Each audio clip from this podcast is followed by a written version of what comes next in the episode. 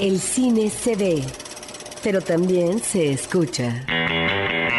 Se vive, se percibe, se comparte. Cinemanet comienza. Carlos del Río y Roberto Ortiz en cabina. ¿Qué tal amigos cinéfilos? Bienvenidos a otro episodio del podcast de Cinemanet. Mi nombre es David Azar y en esta ocasión estoy con Claudia Curiel. ¿Qué tal Claudia? ¿Cómo estás? Hola, hola. Que nos acompaña para platicar acerca de la nueva edición, la cuarta edición del Festival Bestia, el Bestia Festival, este, este festival de, de música que ya ha estado también explorando los campos de cine. Y bueno, este... Aquí tenemos a Claudia, la directora del festival, para que nos platique acerca de esta cuarta edición que comienza él. Eh, bueno, muchas gracias por recibirme, estoy muy contenta.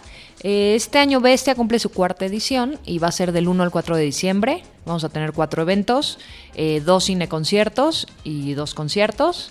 Eh, Bestia Festivales empezó y ha sido siempre un festival internacional de música, de música arriesgada con jazz, rock, metal, de músicos que vienen de la escena avant-garde, pero que tienen proyectos conocidos como, no sé, Fate No More, que vino Mike Patton, o Dave Lombardo, que se fue el baterista de Slayer.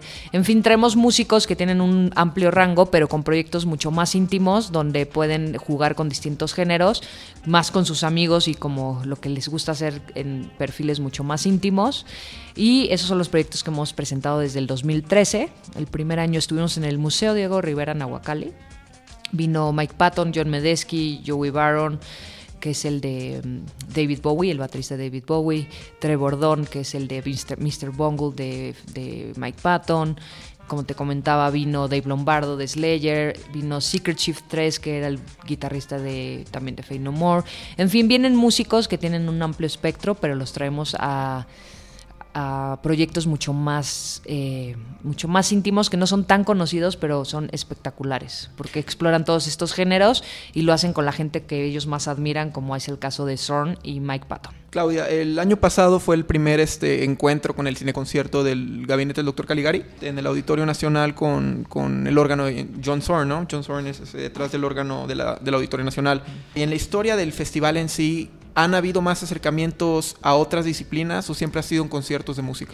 Eh, no, siempre hemos tenido una parte gráfica con artistas mexicanos e internacionales, hemos tenido eh, talleres, clínicas de música y siempre una sección audiovisual. Eh, en la Cineteca Nacional hemos tenido muestras cada año, en el Centro Cultural Universitario, en el Cinematógrafo del Chopo. Siempre hemos presentado sobre músicos o sobre música porque nos parece que ese cruce entre cine y música pues es un referente, es un diálogo súper interesante, entonces se complementa muy bien y era la manera de hacer el festival también mucho más rico. Y el tercer año decidimos ya incursionar siendo un festival de música en eh, comisionar obra para que hagan música especial para una película y hacer un score nuevo que no necesariamente son eh, estos soundtrack tradicionales o de piano o, o, con orquesta, sino romper con todo eso y generar a partir del festival una propuesta entre cine de culto, que fue el gabinete del doctor Caligari, con un artista de vanguardia contemporáneo que raya en la locura de distintos géneros, que es un genio como John Zorn, y es el mismo caso que vamos a hacer este año con otras dos películas. ¿Qué nos puedes decir del resultado el año pasado con esta experimentación del cine concierto? Pues el Auditorio Nacional se llenó. Yo estuve ahí, por cierto. ¿eh? Se llenó la parte que se puede ver, porque obviamente los laterales no se venden cuando es proyección en ningún claro. caso, pero habían 6.000 personas. Uh -huh. eh, es una música muy distinta, era el órgano monumental, que es el más grande de Latinoamérica lo podíamos apreciar completamente porque se desmontaron las pantallas, que por lo general ves ahí a Talía o a Luis Miguel. En este caso se desmontaron para poder apreciar tres pisos de un órgano de 15 mil pipas. Eh, no más me acuerdo si son 50 toneladas lo que pesa. Una locura. Y bueno, musicalizado por este artista icónico que ha trascendido ya la historia está vivo, pero ya se le ha reconocido en muchos casos en museos, tiene siempre conciertos en el Guggenheim, en el Met, en Inglaterra, en todos lados ya lo tienen considerado como un artista que ha revolucionado y que aún vivo ya se le ha eh, honorado de esa manera. En el nicho cinéfilo, aquí en la Ciudad de México, pues está pegando bastante este concepto de cine concierto, incluso si no es un concierto, digo, si no es un concepto del todo nuevo, porque pues en Estados Unidos ya han explotado bastante este concepto, ¿no? Incluso con orquestas en vivo Han hecho, no sé, screenings del Señor de los Anillos, de Indiana Jones, etcétera, etcétera. Harry Potter. De hecho, creo que Harry Potter viene ahorita en enero. No sabía. Este, creo que sí viene a la Ciudad de México. Y este, pero tú estás incursionando en esto junto, o sea, me refiero al festival, tú como el festival con Bestia Festival. Este es el segundo año y esta vez traes dos cineconciertos. Ajá, esta cuarta edición traigo dos cineconciertos. Eh, vamos a tener El Hombre de la Cámara, Ujú, de este de Siga Bertov. Eh, en la Cineteca Nacional, el, si quieren después vamos como la programación por días, Claro, sí, pero ahorita hablemos de lo de cine, que es lo que aquí nos interesa.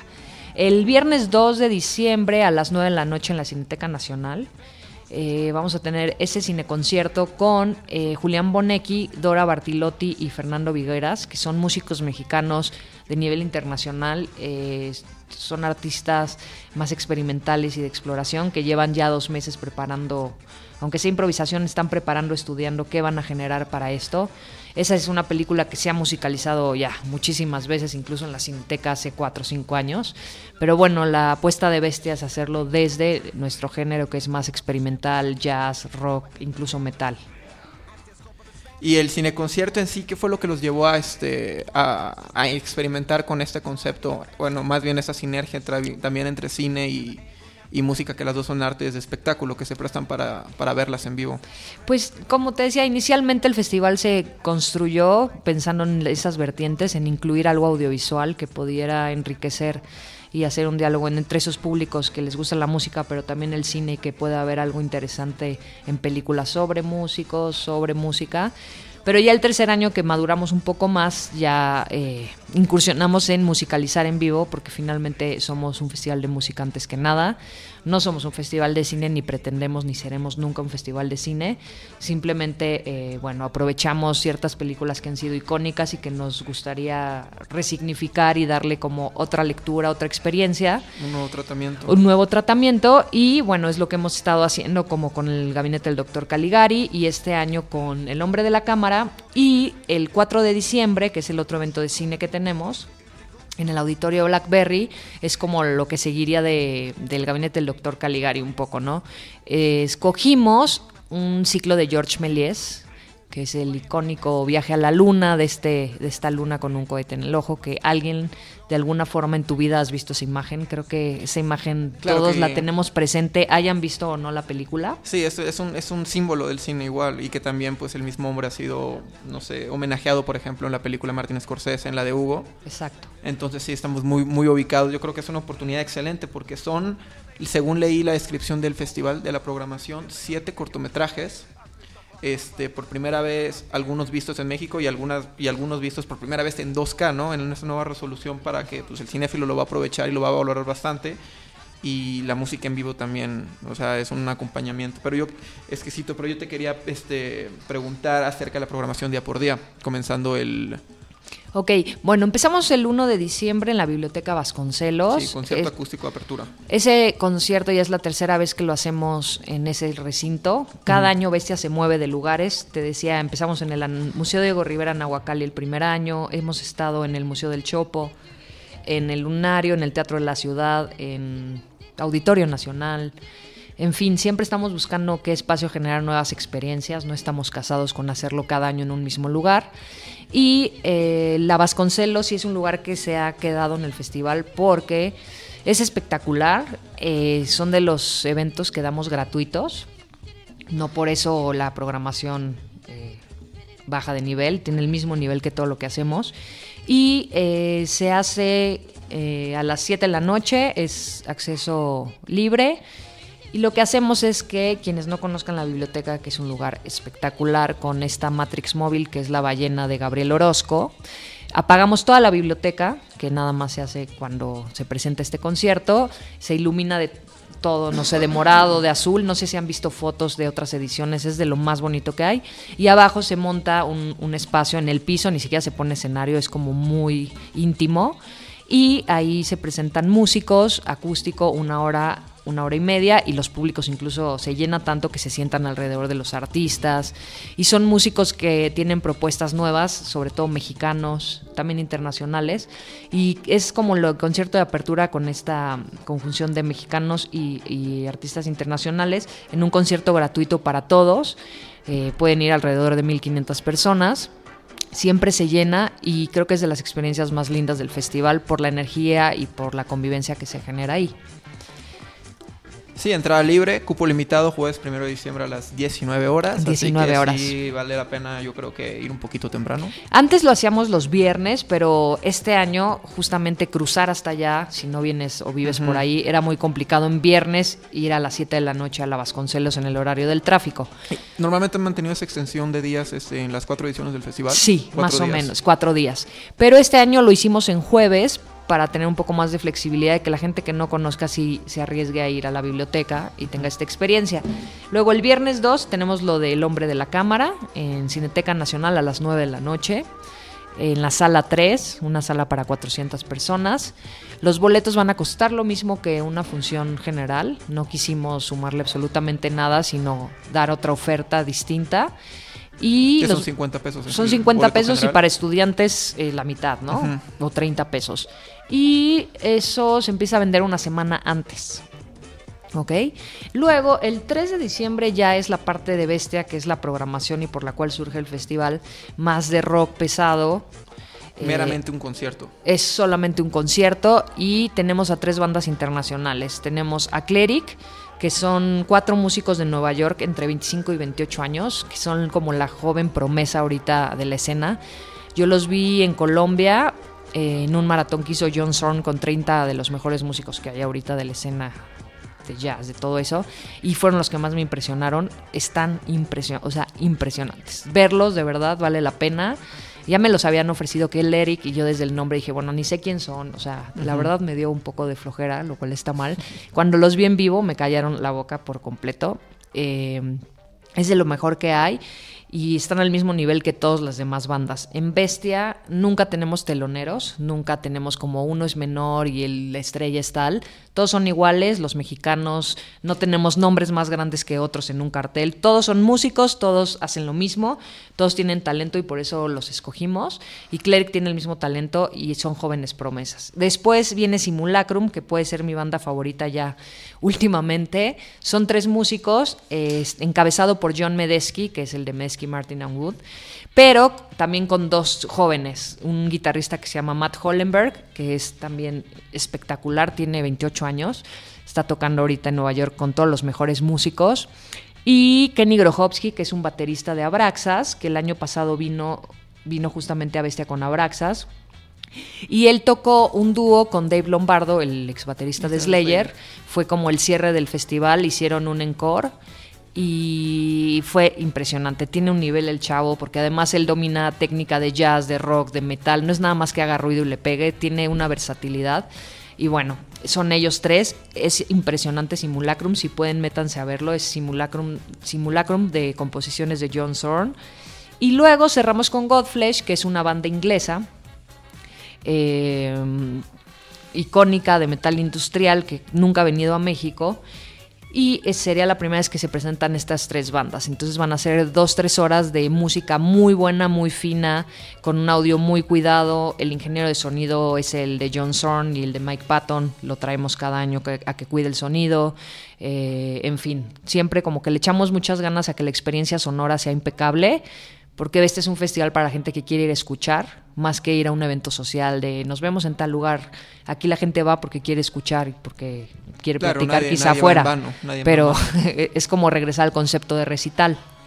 Ahora, estás manejando los géneros de jazz y por alguna por el otro lado como que metal, metal rock, metal improvisación, metal industrial. Pues es que de alguna manera estos locos tienen esa versatilidad, son músicos que tienen una formación en todo.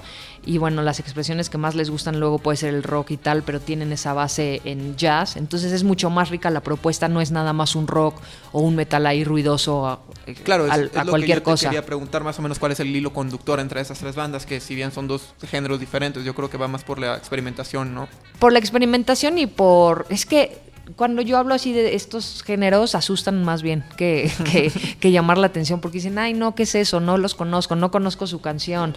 Y si no te suena la canción, no vas, ¿sabes? Y al revés, yo los invito a que salgan como de ese condicionamiento de ir a conciertos porque conoces a la banda y más bien vayas a ver a los mejores músicos, de los mejores músicos que pueden llegar a la ciudad, aunque suene como súper cliché, pero sin duda es de lo mejor que hay, este, junto con otras cosas que pasan en la ciudad, pero nosotros podremos traer, no sé, 10, 15 bandas y preferimos enfocarnos a tres, aunque cuesten más, pero que son los músicos que están moviendo ahorita muchísimas cosas y que si te gusta la música y los ves, te vas a dar cuenta cuál es la diferencia entre músicos de este nivel y otra experiencia. Si es otra energía, es una locura y lo que queremos hacer es invitarlos a arriesgar porque nadie sale descontento de bestia. Cada año hemos marcado como o se han vuelto conciertos icónicos para la gente que va. Claro, sobre todo esos dos géneros, o sea, el jazz y el rock, rock metal, este, pues yo opino que son como que géneros que sí demandan un descubrimiento por, por el mismo fanático, o sea, no son como tú dices, ¿no? O sea, yo, yo sí apoyo mucho este concepto de, de, ir a buscar, ¿no? Ir a descubrir nueva música. Aparte, eh,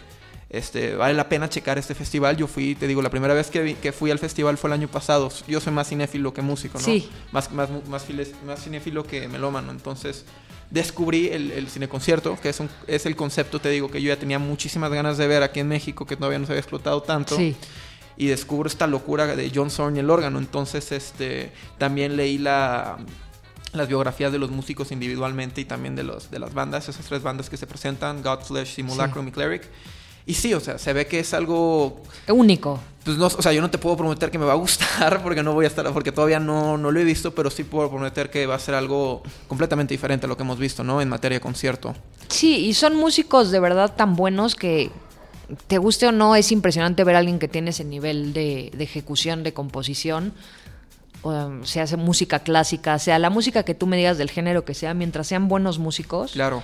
Y estos son este, fuera, de, fuera de lo normal. Y luego tenemos el 4 de diciembre el cierre en Auditorio Blackberry, que es el que comentábamos de este ciclo de George Méliès que si bien es ese viaje a la luna icónico, hay mucho trabajo detrás porque muchas veces ya lo ven como algo muy inocente, ¿no? La estética, los efectos especiales, pero finalmente fue, y tú lo sabes, el pionero en los efectos especiales en ciencia ficción, incursionó en el género de terror, y para hacer cine a finales del siglo XIX, 1890 y tantos, y generar esa estética que hoy en día es entrañable y que no pasa de moda, bueno, por esa razón escogimos a George Méliès y porque tenía muy buenas versiones restauradas que tú sabes que los distribuidores franceses cuidan mucho su cine y sus archivos y bueno, encontramos muy buenas copias. Para traer algo en alta resolución se va a proyectar en DCP, no es como que traemos el DVD, siempre proyectamos en DCP y que si ahorita les, bueno, los cinéfilos ya sabrán que es DCP, pero ahorita tú les puedes dar un paréntesis. Y lo que vamos a hacer es proyectar estos siete, siete cortos, la mitad de las sesiones en blanco y negro, y después viene un pequeño intermedio y la segunda es cortos a color de, George Méliès. Entonces es Méliès en blanco y negro y luego Méliès a color. Son 85 minutos de, de imagen y me pareció interesante porque, bueno, además de que es una estética alucinante, tener a estos músicos que rompan con ese esquema del pianito, la orquesta y tal, y que le den como otra, otro tratamiento, como tú mencionabas. Me parece espectacular. Entonces yo lo que les decía a los músicos, que inicialmente empecé a tratarlo con John Medesky, que es este compositor alucinante, eh, oye, bueno, quieres hacer esto, me ayudas, comisionar obra no es fácil como tú dile a cualquier músico, a ver, aviéntate esto, no es como que, ah, sí, ahorita voy. ¿Por qué la parte compone la música para esta... Van a este componer, es un score original para México, para el festival, único, irrepetible y no se presenta en otro lado. Y en John Medesky es el que estuve, con él estuve escogiendo los cortos que nos gustaba, eh, cómo lo podemos hacer, cómo lo podíamos dividir. Eh, yo hablaba con él, quiero aquí más metal, aquí rock, aquí jazz. Al final él hará lo que él quiera, pero es una persona que te escucha. Y eh, escogimos a, también a Lee Renaldo, que es el guitarrista, ex guitarrista de Sonic Youth. Sonic Youth. De Sonic Youth. Entonces, bueno, ese ensamble entre Medesky, Sonic Youth eh, Kenny Grochowski, que es este baterista que tocó con Dave Lombardo, que es como el segundo mejor baterista ahorita, y Mike Ribard, que es un bajista de la escena de Boston de, jazz, eh, impresionante, ha ganado miles de premios, también tocó mucho con Morphine, esta banda de los noventas. Entonces son músicos que tienen como toda esta formación en jazz, rock, lo que tú quieras, y van a inventar un score nuevo para eh, Méliès en Bestia el domingo 4 de diciembre. A ver, aquí voy a meter el poncho cinéfilo porque especialmente este Por cuarto, favor. este cuarto evento, este, o sea, en el aspecto cinéfilo, sí vayan a verlo. Es, de- es, o sea, es súper accesible para lo que vamos a estar viendo. Yo el año pasado, si nos trajeron esta joya al mismo festival del cine concierto de, del Dr. Caligari con, con el órgano y John Thorne detrás del órgano. Estás hablando una, de un largometraje que, que eso es un pilar del cine, ¿no? En el expresionismo alemán. Pero ahora estamos hablando de siete cortometrajes igual de Georges Méliès, muchos de ellos no vistos en México, o sea, es la primera vez que se van a presentar. Y, y también en una, eh, en, en una resolución de 2K, o sea, es, es una- un cuidado técnico impresionante. Exacto. Y digo, Georges Méliès, antes de, de que Griffith llegara al mundo del cine en los 20, en, los- Exacto. en, en la década de 1910, a, no sé, a, cambiar el lenguaje del cine con los planos, antes de eso Georges Méliès estaba experimentando bastante, como tú dices, o sea, él realmente es un pilar para el lenguaje cinematográfico, lo podemos ver homenajeado en la película Martin Scorsese para una referencia popular mucho más Sí, vistosa. Y pues sí, o sea, yo creo que mm, como cinéfilos sí estamos obligados, sobre todo con esta oferta que nos llega aquí en la ciudad, de atender este, este cine concierto. Sí, va a estar muy divertido y justo lo que queríamos era eh, romper un poco y destrozar como el contexto histórico, ¿no? Porque si bien eh, muchas veces se musicaliza tomando en cuenta como el contexto de qué instrumentos se usaban, cómo se componía, que hay ensambles que se encargan de eso, incluso en la UNAM hay uno específico de musicalización de películas que lo hace muy bien. Entonces estudian qué instrumentos, cómo se componía, qué se hacía y generan una atmósfera del mismo contexto con la imagen, que es la idea como de de revivir ese momento tal cual se hubiera hecho, ¿no? Y aquí justo lo que queremos hacer es sí revivir esa parte estética, pero destrozar el contexto histórico y meter la parte más de vanguardia, de rock, de metal, y ver cómo hoy veríamos eso con esta música y con esta, esta alucinación contemporánea de músicos de rock, de metal, y ver qué, qué juego. Y yo estuve haciendo obviamente pruebas, no crean que se me ocurrió, ay, Méliès, y a ver qué hacen. Yo me puse a ver Méliès y puse mis, mis músicos favoritos y puse músicos con este ritmo y todo para ver si, si tenía sentido y no era una locura, porque también a lo mejor sale una cosa horrenda, ¿no? Y no, lo puse y puse músicos como los que vamos a traer y un poco el ritmo y esto. Es una locura ver a Méliès con estos músicos de rock, metal, Sonic Youth. Es impresionante. Entonces vi, sí machó, lo estuve estudiando y dije, sí, va a quedar bien. Entonces, bueno. Este, Claudia, ¿la preventa de Fondeadora sigue vigente o ya caducó? Pues ya casi termina, pero pueden comprar en Ticketmaster. Ajá. Bueno, lo de, eh, vamos a hablar de información práctica del festival. Bueno, el, el de. Vasconcelos es gratuito, con preregistro y está en bestiafestival.com. En Bestia Festival Facebook, ahí hay un preregistro. Igual pueden llegar, no pasa nada, pero lleguen temprano. Jueves primero de diciembre a las 19 horas, Así es. Luego el de Cineteca, los boletos están a la venta una semana antes. 50 pesos general. 50 pesos Me general. parece que son 30 pesos con descuento de estudiante o tercera edad. Exactamente.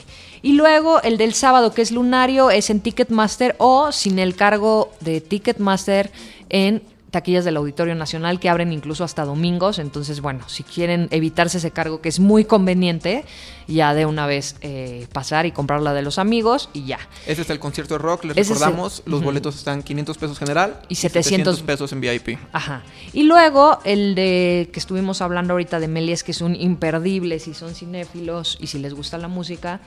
Eh, los boletos también están de venta en Auditorio Blackberry, que es este lugar que está, que era el Cine de las Américas y que está en la Condesa, me parece que es Metrobús, no sé, ahorita no lo tengo a la mano, pero pueden comprarlo ahí también en taquillas sin el cargo de Expedición Ticketmaster o en Ticketmaster. Ahora, yo este, en lo personal, porque yo también chequé la parte de fondeadora, chequé su página de fondeadora, yo sí les recomiendo bastante si quieren este, comprar los boletos antes pasearse por la página de fondeadora que tiene el festival, porque sí hay bastantes, bastantes paquetes muy, muy buenos, sobre todo si la gente quiere ir acompañada, ¿no? De Sí, 2 a. 4, yo creo que le sale más económico y aparte siempre te puedes llevar un souvenir del festival. Exacto. Para los geeks Eso de festivales, yo creo que sí lo van a apreciar bastante. Claudia Curiel, directora Sí. del festival, muchísimas gracias. Antes de despedirnos también te quería decir que si querías compartir tus redes sociales, tanto tuyas como del festival. Bueno, la mía es Poder de Grayskull en Twitter. eh, y más que nada, bestiafestival.com, bestiafestival Facebook, Twitter. Yo no soy millennial, no soy tanto de redes, pero estoy en Poder de Grayskull a sus órdenes. Igual en Instagram pueden encontrar a Bestia Festival, también Sí, como Bestia también en Festival. Instagram, sí. Este, yo soy David Azar y en ausencia de Roberto Ortiz y, y Carlos del Río les mando un saludo y muchas gracias por escucharnos. Muchas gracias. Cinemanet termina por hoy. Más cine en Cinemanet.